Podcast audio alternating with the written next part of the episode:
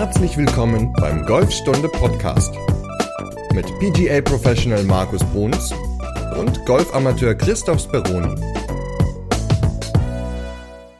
Folge 119. Heute geht es um Rasenmäher, Pistolen und Steine. Und zwar reden wir über hilfreiche Bewegungsbilder im Golfschwung. Moin Markus. Moin Chris und moin an alle Hörer. Ja, Bilder im Golfschwung. Ich glaube und ich bin der festen Überzeugung, dass Bilder einen ganz großen Anteil daran haben, wie wir unseren Golfball schlagen. Natürlich, klar, technisch, technische Gedanken wie Schlagfläche muss gerade sein und so weiter. Das sind auch ganz, ganz wichtige Faktoren. Aber ich habe in den letzten Jahren festgestellt oder die Erfahrung zeigt, dass Bilder einfach viel, viel besser helfen, dem Spieler ein, ja, ein besseres Bild davon zu geben, wie der Schläger sich zum Beispiel bewegen soll, wie er sich drehen soll, wie der Abschwung eingeleitet wird oder was man im Abschwung machen kann. Deswegen haben wir uns gedacht, machen wir mal eine spannende Folge ähm, über Bilder, mit denen man besser spielt.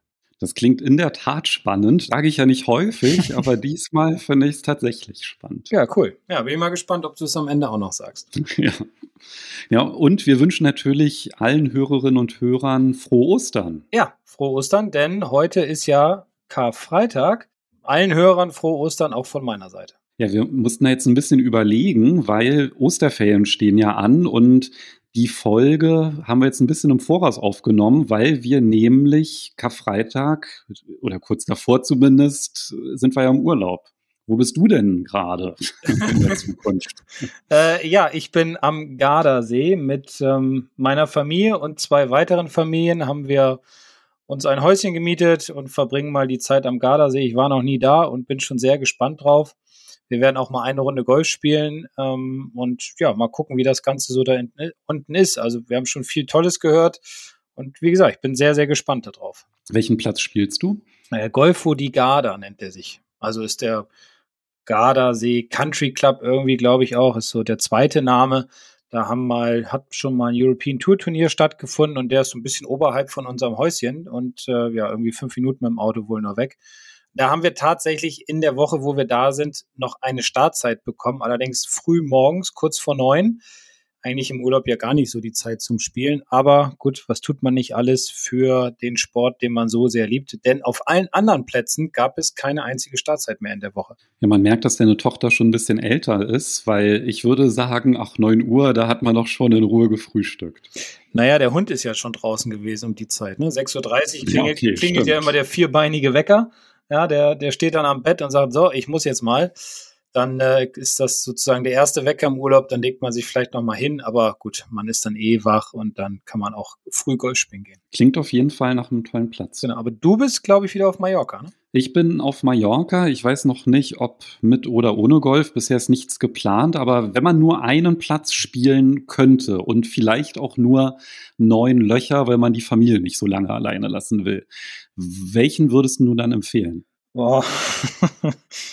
Schwierige Frage. Nur neun Löcher würde ich nach Poyensa fahren. Also den habe ich mal gespielt, ist auch schon Jahre her. Den fand ich sehr, sehr schön. Vor allem das Clubhaus fand ich sehr schön. Das hat sogar einen kleinen Pool und man guckt auf das Mittelmeer. Poyensa liegt oben an der Nordküste, Nähe Alcudia und ja, sonst kann man natürlich Alcanada da oben ganz schön spielen. Den finde ich cool. Oder halt die Plätze im Osten ähm, Pula, Severa, aber da sind neun Loch immer ein bisschen schwieriger, weil ich glaube, die verkaufen nur 18 Loch Greenfees, aber ich kann mich auch täuschen. Aber neun Loch Poyensa finde ich sehr, sehr schön. Das ist übrigens der Platz, der am nächsten dran ist. Ah, hast dich schon informiert, ja. Cool. ja, sowieso immer. Ne? Logisch. Ne? Also machst du auch immer, ne? Wenn du in Unterkunft guckst, welche Golfplätze sind in der Umgebung. Mhm. Das, also ist das nicht das ausschlaggebende Kriterium, aber irgendwie Nee, also ehrlich gesagt, ähm, mit der Familie ist das jetzt das zweite Mal erst, dass ich die Golfschläger mitnehme. Das letzte Mal war über Silvester, als wir am 1. Januar Buda Sand gespielt haben. Und jetzt ist das zweite Mal und ähm, deswegen habe ich vorher nie nach Golfplätzen geguckt, weil ja, ich einfach auch Zeit mit der Familie verbringen wollte. Aber jetzt darf ich mal einmal eine Runde spielen oder möchte es mal, da die beiden anderen Männer auch Golf spielen, passt das alles ganz gut. Ja, das ist natürlich dann so ein Vorteil, ne? wenn die Frauen dann sagen, oh, dann sind wir die Männer los. Das funktioniert dann immer ganz ja, gut. Ja, und die pubertierenden 15-jährigen Mädchen. Die auch mit? Nein. Die kommen auch mit. Ach so, echt? Ja. Ist doch gut. Alle Mann. Dann haben die Frauen so einen halben Tag für sich und wir Männer haben einen halben Tag für uns. Ja, klingt nach einem fairen Deal. Schauen wir mal. So, aber jetzt wollen wir ja gar nicht von bildhaft schönen Golfplätzen schwärmen, sondern, Mensch, das wäre jetzt eine Steilvorlage. Die kann man gar nicht mehr toppen. Toppen die Bälle jetzt, oder? Nee, die, die Steilvorlage, die war so ja, gut. ich weiß. Ja, Ja. Dieses, dieses, dieses Intro in die Folge hinein war schon toll. Jetzt das und also ja, du machst dich sehr, sehr gut. Ja, vielen Dank, aber das bringt natürlich nichts, wenn ich dir jetzt so einen wunderbaren Pass in den Lauf spiele, du stehen bleibst, Ja. mich anguckst und applaudierst. Ja. Also los, jetzt renn doch mal. Aber dahin. ich war so begeistert. Ja, also Bilder, Bilder im Kopf. Ähm, wie war nochmal die Einleitung? Es geht heute um Bilder, wie ihr es schafft, anhand von Bildern euren Golfschwung zu verbessern und euch das Leben einfach leichter macht. Ja, da gibt es ja so einige Bilder. Ich habe ja schon in der Einleitung von Rasenmähern, Steinen und was hatte ich noch gesagt? Bierkästen, glaube ich, gesprochen. Womit wollen wir denn anfangen? Ich würde sagen, wir fangen so mit dem Anfang an. Also Setup, Griff und können das ja vielleicht so ein bisschen aufbauen. Wir haben ja auch noch zwei Schläge, die nichts mit dem vollen Schwung zu tun haben, nämlich den Bunkerschlag und den Putt. Da haben wir auch jeweils ein, ein ganz schönes Bild. Aber ich würde sagen, wir fangen einfach mal mit dem Setup und mit dem Griff an. Also wenn wir mit dem Setup anfangen, dann wird das ja schon fast so eine Best-of-Folge, weil ich glaube, die treuen Hörerinnen und Hörer, die werden so einige Bilder wiedererkennen aus vergangenen Folgen. Ja, es sind jetzt ja im Grunde so, es ist wirklich so ein Best-of von unseren Bildern, die wir in den letzten 118 Folgen immer mal wieder so eingeworfen haben. Und wir haben uns eigentlich so die schönsten oder die prägnantesten so mit rausgesucht. Und eins war ja immer, das war, glaube ich, ziemlich am Anfang, wo wir angefangen haben mit unserem Podcast, habe ich immer gesagt, im Setup sollte man nicht zu sehr auf den Hacken stehen. Also man sollte nicht unbedingt dieses Bild haben, sich auf den Pott zu setzen, habe ich gesagt. Und das ist etwas, was ich auch immer heute noch zu meinen Schülern sage. Also setzt euch nicht zu sehr auf, aufs Klo drauf, denn dann kann ja der Körper sich nicht so gut bewegen. Und da ist mir dann zwischendurch irgendwann mal so, so ein Bild eingefallen, so von der Idee her, ich stelle mich so hin, wie ich auch an einer Bushaltestelle stehen würde oder an einer Bahnhaltestelle. Also total entspannt, total locker. Ich habe so einen ganz leichten Kniewinkel, der Oberkörper hängt ein bisschen nach vorne. Und wenn dann der Bus halt kommt, dann würde ich dann halt starten. So habe ich dann den, die Idee, ich habe das Gewicht mittig bis leicht vorne, sitze halt nicht auf der Toilette, sondern warte im Grunde auf den Bus und bin ziemlich relaxed dabei. Weil der Stand ist ein ganz wichtiger Faktor für eine gute Körperrotation. Wenn ich also zu sehr sitze, kann ich die Hüften nicht so gut drehen. Wenn ich ein bisschen entspannter stehe, der Kniewinkel nicht so groß ist, dann habe ich viel mehr Möglichkeiten, mich zu bewegen, richtig zu bewegen. Und das hat natürlich wieder positive Auswirkungen auf den Rest des Schwungs. Und die Türen vom Bus spielen ja tatsächlich da auch eine Rolle, weil es ja auch immer ganz hilfreich ist, wenn man dann den Schwung einleitet, sich dann halt auch wirklich so vorzustellen, so, jetzt gehen gleich die Türen vom Bus auf und ich möchte losgehen, weil dann hat man nämlich das Gewicht auch ein bisschen mehr auf den Zehenspitzen oder auf dem, auf den Fußballen. Ja, Ja? auf den Sind. Ballen bis vorne? Genau. Ja, Ja, ne? ja, Ja, genau, sonst ja. sind ja Hacken, genau. Ja. ja, verwechseln viele immer, wenn ich sage, stell dich mal nicht so sehr auf die Ferse, dann überlegen sie immer erstmal. Also da, ja, alles gut. Genau, also das ist so ein Bild, was ich immer ganz gerne benutze im Unterricht, was auch vielen einfach hilft und ja, merken dann halt auch daraus, dass, dass, wie gesagt, diese Körperrotation besser ist, wodurch sich der Schläger auch besser bewegt. Aber wenn wir dann ein bisschen weitergehen im Setup, äh, da haben wir noch den, in meinen Augen, mit den wichtigsten Faktor, natürlich den Griff, der ja, ja, die einzige Verbindung ist zwischen uns und unserem Schläger. Und wenn der nicht richtig sitzt, dann hat das Auswirkungen auf die Schlagfläche, ja, hat das Auswirkungen auf die Schwungbahn. Also da liegt ganz viel häufig im Argen. Manchmal kann man mit Kleinigkeiten oder mit einer kleinen Veränderung am Griff einfach schon den kompletten Schwung verändern und der Ball fliegt wesentlich besser. Und da gibt's ja auch zwei schöne Bilder, die wir uns rausgesucht haben. Ja, da kommt jetzt endlich der Bierkasten ins Spiel. Herrlich. Ich habe jetzt länger keinen mehr gekauft, weil ich immer nur Sixpacks kaufe. Aber der Bierkasten oder wenn ihr mal eine Kiste greift, wenn ihr gerade umgezogen seid, dann überlegt mal, wie ihr den, wie ihr diese Kiste Bier, bleiben wir dabei, wie man diese Kiste Bier greift. Und wie wird, wie greifst du eine Kiste Bier, Christoph? Ja, da ich nicht so viel Bier trinke, Stell weiß dir- ich das gar nicht. Und stell dir vor, den Umzugskarton, als du, als das Büro ja, da würde ich ein. Umzugsunternehmen kommen lassen. Oh, ich bin nicht konstruktiv. Ne?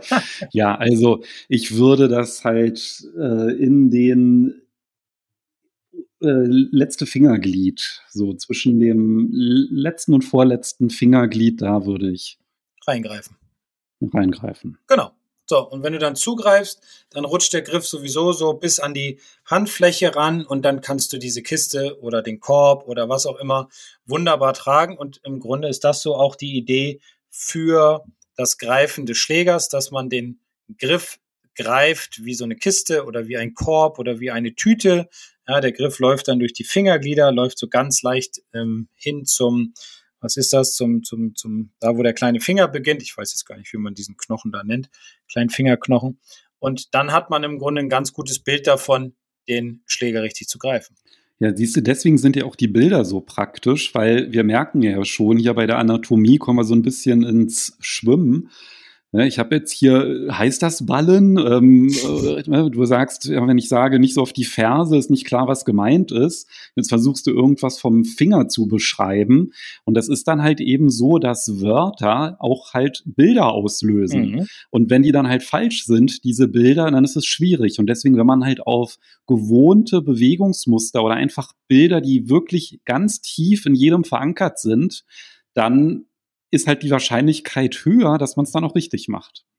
Ja, vor allem denkt man dann, das ist meine Erfahrung, denkt man auch nicht mehr so viel über Technik nach während so einer Bewegung, sondern man versucht sich halt nur auf dieses eine Bild zu konzentrieren, wie jetzt zum Beispiel beim Griff, ich greife einen Korb und wenn man diese Bilder halt hat, dann, dann wird auch der Automatismus oder dann kann ich das viel, viel schneller lernen. Das heißt, der Automatismus tritt viel schneller ein und deswegen finde ich Bilder sehr, sehr wichtig und ich arbeite sehr viel damit im Unterricht.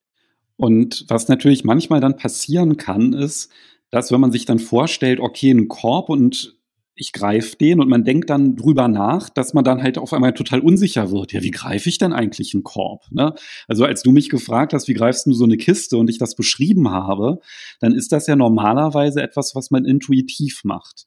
Und du kannst dich ja noch dran erinnern, als wir den Oliver Heuler bei uns zu Gast hatten, da haben wir ja auch darüber gesprochen, dass es eine unbewusste Kompetenz gibt. Mhm. Und das ist sozusagen die höchste Stufe, die man erreichen kann, wenn man unbewusst, unbewusst kompetent ist. Also wenn man zum Beispiel so einen Kasten Bier oder einen Umzugskarton greift, da sind die meisten Menschen unbewusst kompetent. Die machen das einfach richtig. Mhm. Und das ist natürlich beim Golfspiel äh, oder beim Golfschwung, glaube ich, das krasse Gegenteil. Da sind die meisten ja unbewusst inkompetent. Die wissen noch nicht mal, dass die was falsch machen. Und wenn man dann darauf hinweist, wie, hey, du stehst zu sehr auf den Fersen, dann ist man auf einmal bewusst inkompetent und dann halt genau diese Stufe hinzubekommen und nicht darüber so stark nachdenken zu müssen. Da kann halt so ein Bild helfen, aber ist natürlich auch manchmal so ein bisschen gefährlich, wenn man halt anfängt, drüber nachzudenken. Es ist ja so dieser Klassiker, um den Gegner beim Lochspiel zu verunsichern. Hast du eigentlich die Augen zu im Treffmoment? Stimmt. Ja, so dann so, oh, so dann fängt man an oder atmest du ein beim Ausholen oder aus? So und wenn man dann anfängt darüber nachzudenken, dann geht ganz viel Gehirnkapazität in die bewusste Wahrnehmung und dadurch ist man dann gar nicht mehr so kompetent, weil man drüber nachdenkt und ja, und auf einmal klappt's dann nicht mehr, so ein Ding, was eigentlich selbstverständlich wäre. Ja, weil man dann seinen Automatismus verliert. Und das ist genauso, wie du es eben gesagt hast. Wenn ich die Leute frage, wie greifen sie denn eine Tüte, dann überlegen sie erstmal. Lustig finde ich es zum Beispiel auch immer, wenn ich frage, welches ist denn die einzige Verbindung zwischen Schläger und Körper? So, und dann stehen viele da und, und überlegen und überlegen und überlegen und kommen und sagen Arme. Ich so, ja, genau. Aber an den Armen, was hängt da dran? Das sind die Hände. Ah, ja, ja, ja. Also, weil es ein, einfach schon komplett automatisiert ist und dieses Unterbewusstsein schon so stark ist, dass man sich über das Greifen nicht mehr so viele Gedanken macht. Also, dass die Hände greifen, dass die Finger greifen. Aber wie der Griff halt dran liegen soll, das ist halt ganz wichtig und das sollte bewusst stattfinden, um halt eine gute Basis zu bekommen für den, den Golfschwung an sich. Das heißt, wir müssten eigentlich fast einen Disclaimer für diese Folge machen, weil dadurch, dass wir ja drüber reden, ist es natürlich recht gefährlich, wenn man anfängt drüber nachzudenken. Ja? Also nicht, dass wir jetzt hier die Bilder kaputt machen, die schön, aber was zum Beispiel dann eine Hilfe sein kann, ist, wenn man sagt, oh oh, jetzt habe ich tatsächlich hier drüber nachgedacht und ich bin ganz verunsichert, wie ich einen Bierkasten anhebe oder einen Korb greife, dann würde ich einfach mal vorschlagen, wenn ihr das nächste Mal auf der Range seid und mit dem Ballkorb zum Abschlag hingeht, bevor ihr den Ballkorb abstellt, denkt daran, einmal darauf zu achten, wie ihr diesen Korb gegriffen habt. Wo ist der da in dem Moment? Also wirklich kurz vorm Abstellen, bevor ihr mit der Bewegung aufhört, weil dann habt ihr nämlich nicht vorher drüber nachgedacht. Und das kann dann helfen, nochmal mit dem gleichen Gefühl dann den Schläger zu greifen.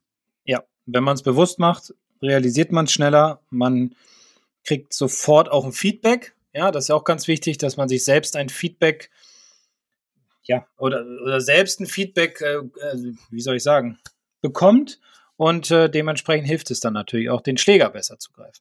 Ja, dann lass doch vielleicht bei der nächsten Bewegung es nicht beschreiben, sondern wir sagen, versucht mal zum Beispiel einen, so einen alten Rasenmäher, nicht so einen elektrischen, sondern mit so einem schönen Dieselmotor. Ne? Die haben ja dann so eine, so eine, was ist denn das? So, so ein Anlasser? Ein Kabelzug wollte ich gerade sagen, so ein Anlasser. Genau. Ja, ja. ja, ja.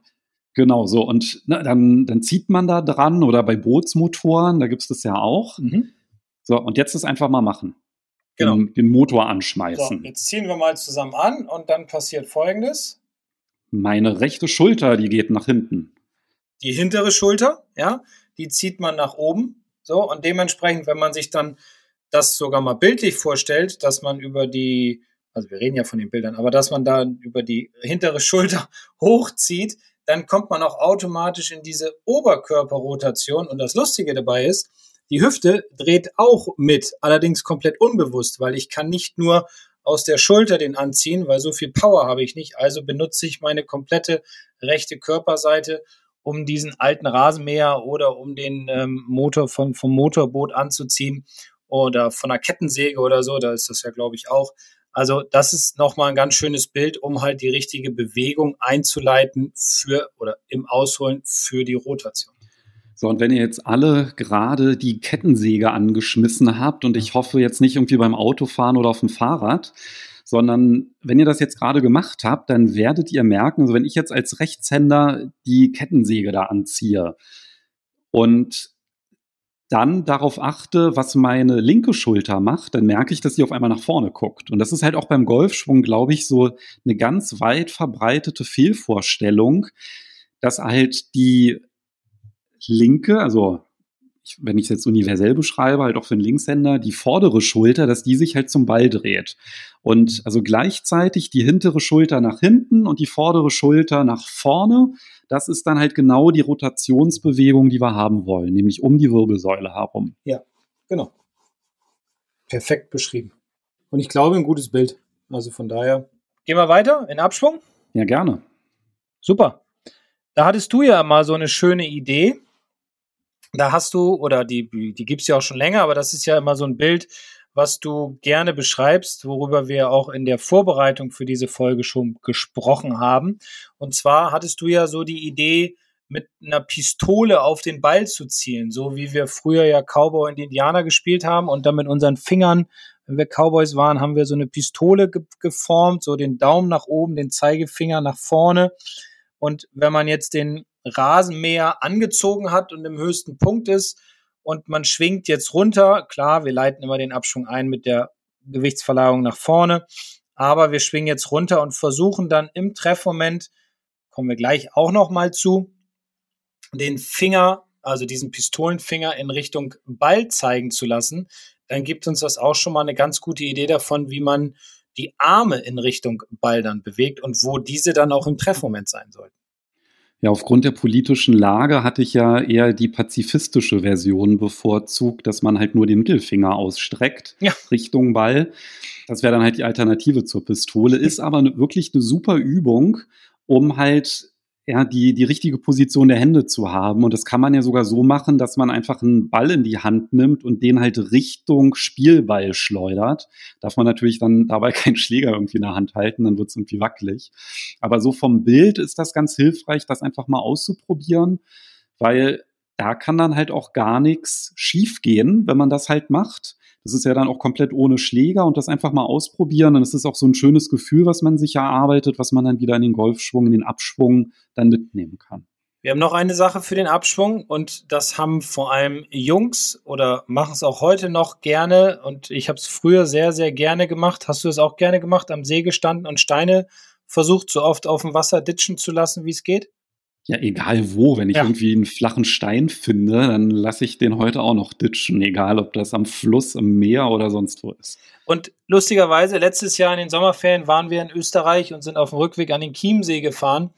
Und äh, da sind wir dann auch an den See ran und dann habe ich einen Stein genommen und habe den über den, also nicht über den ganzen See, aber auf den See ditchen lassen, weil der ist ja ein bisschen größer, aber über den See ditchen lassen und da kam mir sofort wieder diese, dieses Bild auch in den Kopf, wie das sich beim Golfschwung halt auch anfühlen muss. Und das ist so, ich mache es immer unbewusst in der Bewegung, aber da, wo ich das dann mal gemacht habe, da kam das irgendwie aus dem Unterbewusstsein hervor und da hieß es so, oh ja, Steine ditchen, was wir auch machen. Oder was tun wir, wenn wir den Stein ditchen? Wir leiten immer mit unserem Unterkörper diesen Abschwung ein. Der Arm folgt, die Hand folgt, ja, und dann unten kurz vorm Abwurf beschleunigen wir noch mal ein bisschen, aber alles im Grunde in der richtigen Reihenfolge, so wie wir es ja auch mit dem oder beim Golfschwung machen, dass erst der Unterkörper startet, dann die Schultern, dann die Arme, dann die Hände, dann der Schläger und so ist es beim Ditchen des Steins halt auch. Und ich glaube, das ist noch mal ein ganz cooles Bild, weil wenn ich nämlich mit den Armen anfange nach unten zu werfen, also den Stein zu werfen, dann geht der viel zu steil in den See hinein, ins Wasser hinein und hat gar keine Chance, über das Wasser zu gleiten. Und wenn man das so erklärt, glaube ich, ist das nochmal ein ganz gutes Bild für alle, um die richtige Reihenfolge im Abschwung ja, hinzukriegen und kennenzulernen. Na, Fortgeschrittene machen ja dann sogar parametrisches Ditchen. Aber Lag Ditchen. Kann man auch genau, machen. dann, scha dann schafft man es auch über den Chiemsee. Ja. Nee, aber das, das, ist ja wirklich so, dass wenn ich mir zum Beispiel jetzt vorstelle, wie ich beim Ausholen kleiner werde und dann die Beine strecke im Moment, wo ich den Ball loslasse und ja. mich dann sogar ein Stück vom See wegdrücke mit den Füßen. Das ist irgendwie so eine viel natürlichere Vorstellung, als das in den Golfschwung so sich hineinzudenken. Ja, definitiv.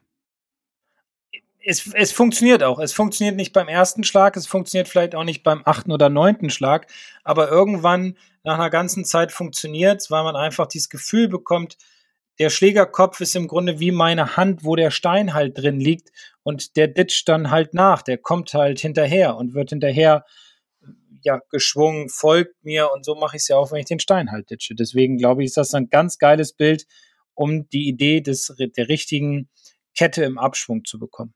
Oh, mir ist jetzt noch ein Bild eingefallen, das wir gar nicht vorher abgesprochen haben. Oh nein. Und zwar entweder, nicht, oh nein, da musst du sagen, oh super. Oh super, schön. ja, genau. Und zwar einmal Handtuch ausschütteln oder ah. vielleicht so der Profi-Trick, das ist dann schon für die Fortgeschrittenen. Das wäre dann halt auch für ein Leck und zwar schön den Tisch mit einer Tischdecke decken, dann alles äh, Teller rauf, Besteck rauf, Gläser und dann die Tischdecke wegziehen, dass ja. alles stehen bleibt. Und wenn man das hinbekommt, dann kriegt man das auch mit dem Leck. Ja, ja dann äh, Polterarm, ne? Ist das richtige Wort dafür, glaube ich dann. Genau, aber definitiv kriegt man es hin, wenn man die Tischdecke wegzieht, weil dann macht man es aus den Handgelenken und kriegt ordentlich Speed drauf. Ja, sehr gutes Bild. Ja, aber da merkt man schon, dass der Schwierigkeitsgrad dann doch ein bisschen höher ist, ne, mit dem Leck, das so hinzubekommen. Ja, definitiv, ja. Dann lass uns doch was Einfacheres jetzt nehmen. Gut. Impact? Impact klingt gut. Gut, nehmen wir den, den kann Impact. man immer gut gebrauchen. Ja. ja, Impact kann man immer gebrauchen. Genau, also wir haben das Ganze jetzt ja so ein bisschen aufgebaut mit Setup, Griff, Aufdrehen, Abschwung. Jetzt haben wir noch den Impact, beziehungsweise haben dann gleich auch noch das Finish. Und ich habe, es ist im Grunde eher so ein bisschen eine Übung mit Bildern zusammen, die hilft, die das Verständnis für die richtige Position im Treffmoment zu bekommen. Und zwar mache ich das ganz gerne, dass ich Leute oder die Schüler an die Mattenkante stellen lasse. Das heißt, der Schlägerkopf mit der Sohle, mit dem, ja, nicht mit der Sohle, mit der unteren Kante liegt an der Mattenkante dran. Und der Spieler nimmt seine normale Ansprechposition ein. Und jetzt versucht er, die Matte wegzuschieben. So, was passiert? Man schiebt, man drückt seine Hände nach vorne. Der Vorteil ist, dass dann der vordere Handrücken sich in Richtung Ziel bewegt. Der zweite Vorteil ist, dass sich, dass man sieht, dass die Schlagfläche im Treffmoment sich leicht verkantet. Das würde im Grunde das Bild sein. Der Schläger kommt von oben nach unten an den Ball. Das sieht dann so aus, als wenn man weniger Loft hat. Dadurch kriegt man aber mehr einen Ball-Bodenkontakt. Man kriegt Druck auf die Hände, was wiederum dazu führt, dass später mehr Druck auf dem Schläger im Treffmoment ist. Das heißt dann dementsprechend auch auf dem Ball, wodurch einfach viel mehr Speed entsteht, der Ball weiterfliegt, der Ball besser getroffen wird. Und zusätzlich passiert bei diesem Wegschieben auch noch ganz unbewusst, dass man die vordere Hüfte beiseite dreht, weil man will ja aus dem Unterkörper Druck holen und ja, dieses Bild, eine Matte mit dem Golfschläger wegschieben, das ist ein Bild, was man aber auch auf der Range ganz gut trainieren kann, hilft halt den Impact, den Treffmoment wesentlich stark zu verbessern. Auf der Range könnte man das ja auch mit einer Ballpackung machen. Die kann man auch wegschieben, ja. Aber da merkst du nicht so den Widerstand. Das ist so ein bisschen der Nachteil. wenn Bälle drin sind, dann so ein bisschen, ne? Ja. Aber zumindest das Gefühl oder das Bild für die Schlagfläche, wie die sein sollte, das ist ja dann schon ganz hilfreich. Genau, denn eine gerade Schlagfläche ist definitiv hilfreich, um den Ball gut nach vorne zu kriegen und einen Ball-Bodenkontakt auch. Ja. Mensch, gleich ganz viele Sachen in einem Bild. Gut, ne? Mhm. Mhm. So, dann haben wir Finish. Finish. Worauf achtest du im Finish immer? Was ist für dich wichtig?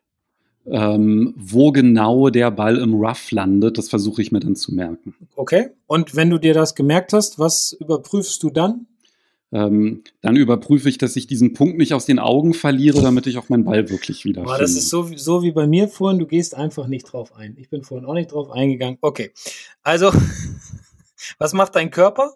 Mein Körper zittert vor Wut, ah. dass ich schon wieder den Schlag verhunzt habe. Ich meine was anderes. Okay, ich, ich erzähle es dir. Also, im Finish sollte es so sein, das ist immer ein ganz gutes Bild, dass die Gürtelschnalle eher ich spreche jetzt mal für einen Rechtshänder, eher links vom Ziel, leicht links vom Ziel gedreht ist oder zeigt, weil dann habe ich mich gut durch den Ball gedreht, habe mich gut durch den Ball bewegt und ich habe mein Körpergewicht mehr auf der, wieder für einen Rechtshänder jetzt gesprochen, mehr auf der linken Ferse, was wiederum zu einem stabilen Finish führt.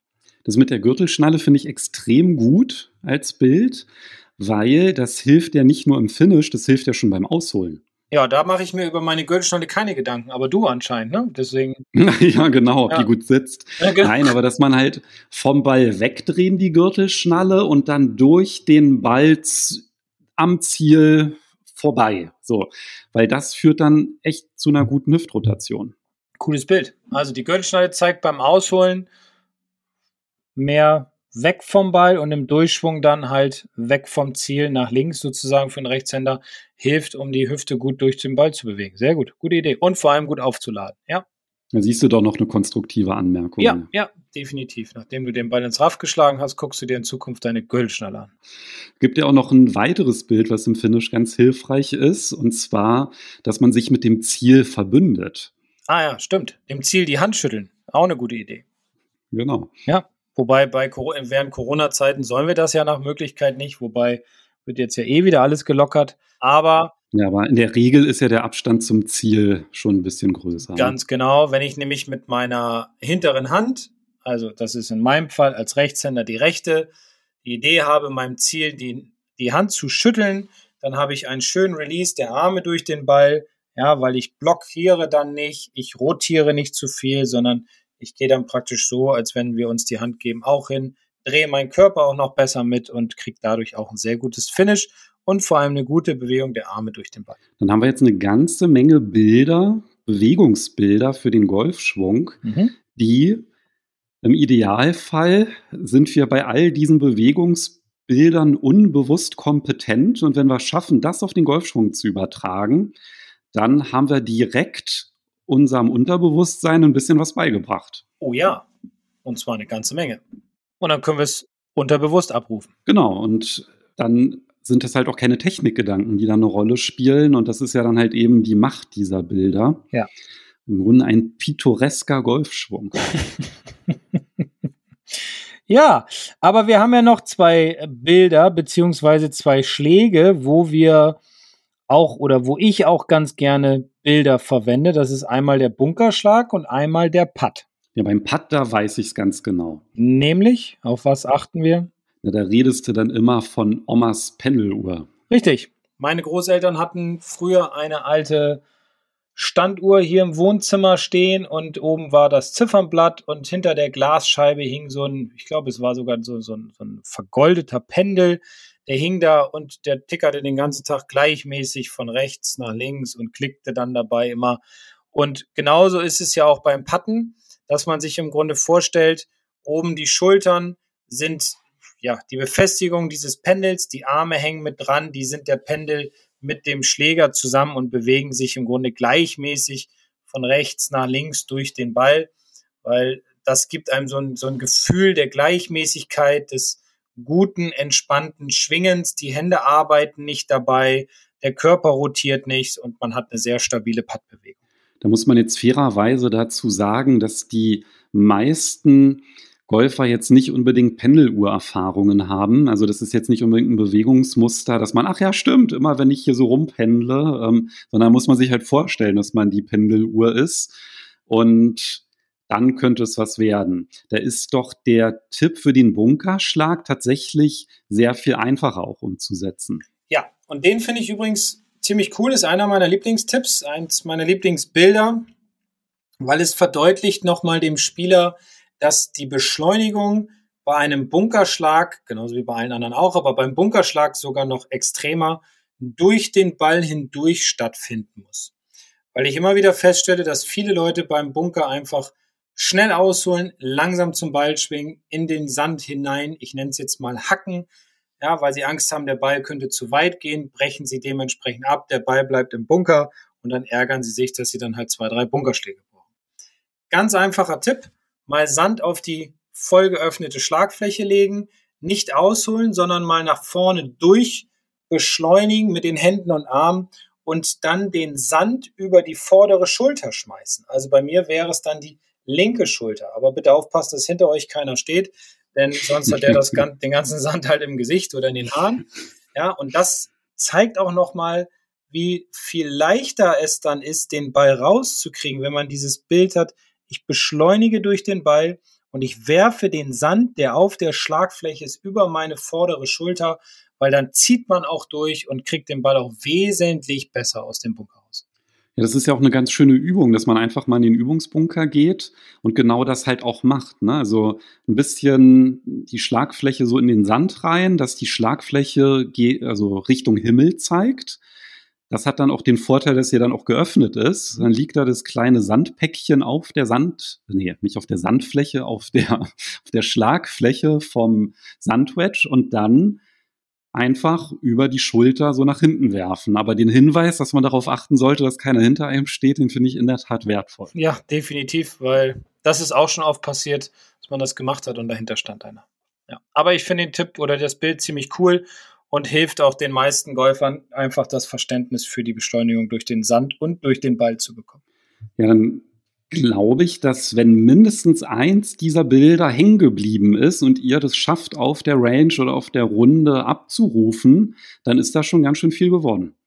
Ja, jeder muss sich jetzt sein Bild so ein bisschen rausziehen von denen, die wir besprochen haben. Man kann natürlich nicht alles, es muss auch immer so die richtige Reihenfolge sein, das ist ganz klar. Aber ich glaube, da sind ganz viele coole Bilder dabei, die helfen definitiv, das Golfspielen zu verbessern. Und ja, einfach mal probieren, was gerade so zum Schwung passt. Und dann kann das eigentlich nur besser werden. Genau, sucht euch jeder am besten mal so ein Bild raus, das euch am besten gefallen hat. Nehmt das mit und dann vielleicht die Folge nochmal, weiß ich, ein paar Monaten nochmal hören und einfach dann das nächste Bild raussuchen. Und dann könnte es was werden. Und wir freuen uns natürlich auch über Rückmeldungen. Also wenn da irgendein Bild dabei war, das euch geholfen hat, einen besseren Ball zu schlagen, dann würden wir uns natürlich sehr über Nachrichten freuen. Ganz genau. Kontaktmöglichkeit in der Podcast-Beschreibung, ansonsten podcast.golfstunden.de. WhatsApp-Channel haben wir auch noch, ist aber, wie gesagt, in der Podcast-Beschreibung auch alles verlinkt. Haben wir alles dann besprochen? Na, ich glaube schon. Dann können wir einen Ausblick auf Folge 120 geben. Ja, und da geht es darum, dass wir euch Tipps geben wollen gegen langsames Spiel. Auch sehr nützlich. Oh ja, weil. Vor, vor allem für die Mitspieler. Ja, vor allem Todzeit totschlagen ist nicht, sondern Todzeit soll genutzt werden. Also hört euch Folge 120 an, bleibt gesund und ja, bis äh, dahin. Bis dann, tschüss. Ciao.